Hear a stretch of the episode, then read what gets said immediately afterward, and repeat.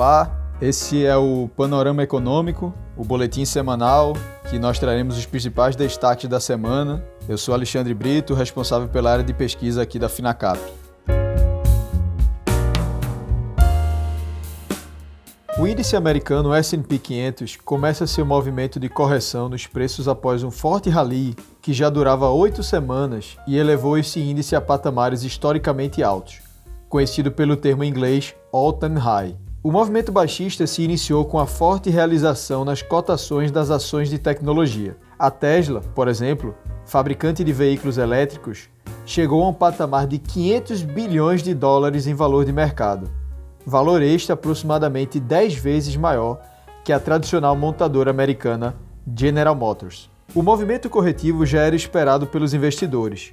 O índice americano já se encontrava aproximadamente 15% acima da sua média de fechamento de 200 dias, principal rastreador de tendência utilizado pelos analistas, fato que propiciava um ambiente de realização nos ganhos por parte dos investidores. Na agenda econômica brasileira, chamou a atenção os dados de inflação divulgados na semana, com os preços de alimentos mostrando aceleração expressiva no mês passado. O grupo já registra uma alta de 8,8% em 12 meses, contra um IPCA de 2,44% no mesmo período. Desvalorização cambial, aumento das exportações, forte demanda da China e sustentação de renda com auxílio emergencial ajudam a explicar a pressão sobre os preços dos alimentos.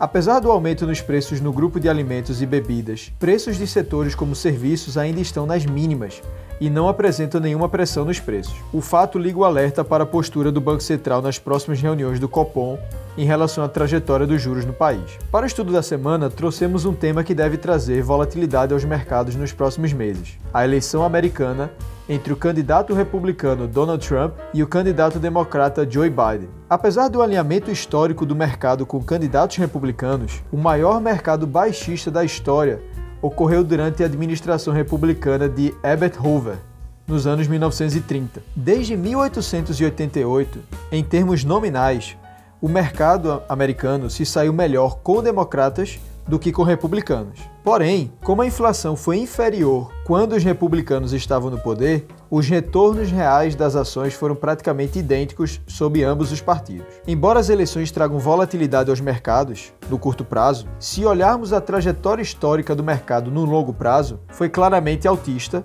e os retornos praticamente convergiram, independentemente do partido no poder. Em relação às empresas, a companhia Vale do Rio Doce aprovou o pagamento da remuneração eh, aos acionistas no montante total bruto de aproximadamente R$ 2,41 por ação, eh, sendo R$ 1,41 na forma de dividendos e 99 centavos em juros sobre o capital próprio.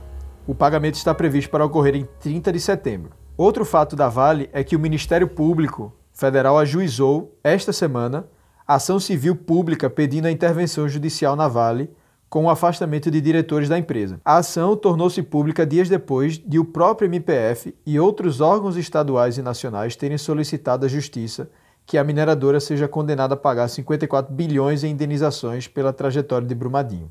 Em relação à Petrobras, a companhia iniciou a fase vinculante referente à venda de 50 a 100% de sua participação na concessão BMS 51 na Bacia de Santos. Localizada em lâmina d'água que varia de 350 a 1.650 metros e cerca de 215 quilômetros da costa de São Paulo, a concessão foi adquirida na sétima rodada de licitações de blocos realizada pela Agência Nacional do Petróleo, Gás Natural e Combustíveis, a conhecida ANP, em 2005. A Petrobras é operadora com 80% de participação nesse ativo, em consórcio com a Repsol Sinopec Brasil, que detém os demais 20%.